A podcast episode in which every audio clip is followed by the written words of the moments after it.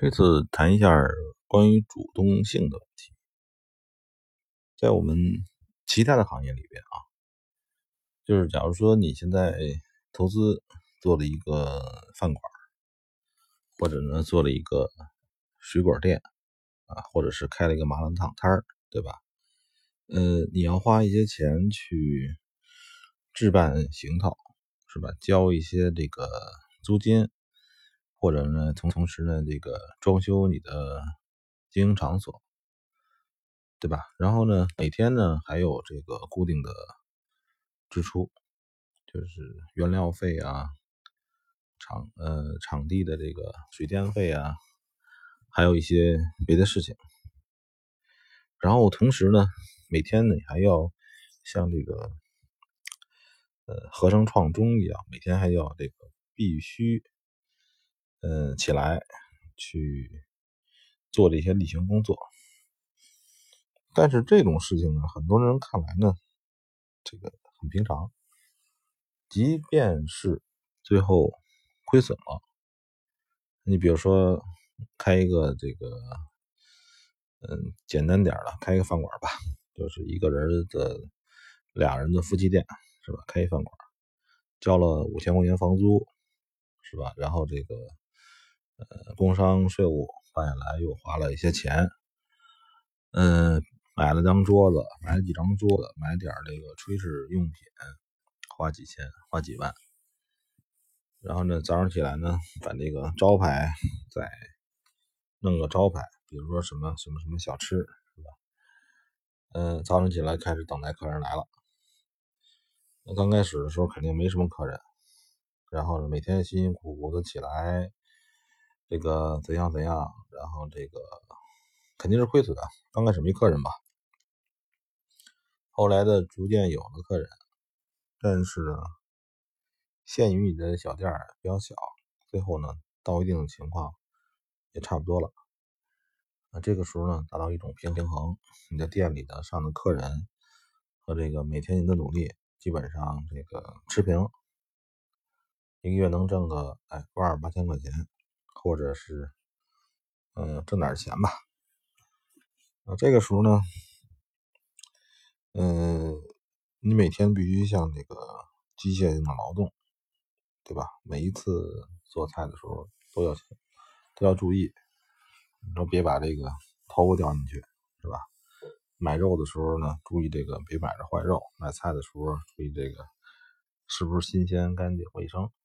这就是一般的生意。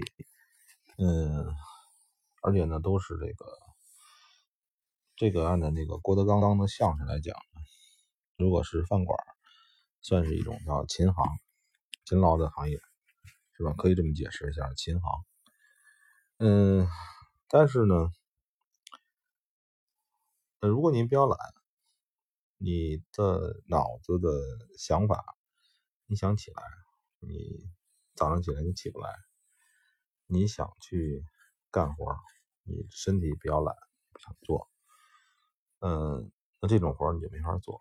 所有的这些生意你都没法去做。但是这些生意呢，它也会亏损，而且也是很容易亏损。但是呢，我们可以认为天道酬勤，是吧？没有不开张的油盐店，等等等等。当你付出了很多很多的体力劳动。努力之后，基本上很多都会能持平的。嗯，但是你可以看，就是路边的这种小吃店啊、饭馆啊，倒闭的不少。嗯，我不相信呢，所有的都是因为经营者，嗯，比较惰性倒闭的，很多也是因为呢，就是大形势没看好。这周围没有你要的这个这种客户人群。嗯，我们再回来啊，就是回到交易本身。交易呢，也是一门生意。这门生意呢，就是它之间也需要想法，脑子要有个想法。可是这个想法呢，从这个想法产生到实践，只有一个是手指头。摁一下就 OK 了，对吧？嗯，但是呢，你的想法还是要落在这个手指头上去，这就是这个行业不同于别的传统行业的不同的地方，是因为为你劳动的不是你的体力，也不是你的员工，是吧？也不是你花钱租的房租，而是你本身的这些钱，你投入的钱。这些这些东西，这些钱呢，就是像别的行业你投入的那些东西似的，但是它更灵活，你一个手指头就能决定，你就相当于别的行业一天的劳动似的，对吧？但是呢，前提是你还要有这样的想法，你要有像传统行业那种，我今天要起来这个念头要有。每天都要有，每天都要有思想和念头，但是，这个思想和念头，你必须要付付诸实践。这个实践很简单，只是点个按钮。嗯，但是呢，这个不像别的行业，你这个你这个不仅要脑子有这个想法，你还要呃付出这个很努力的体力体力实践。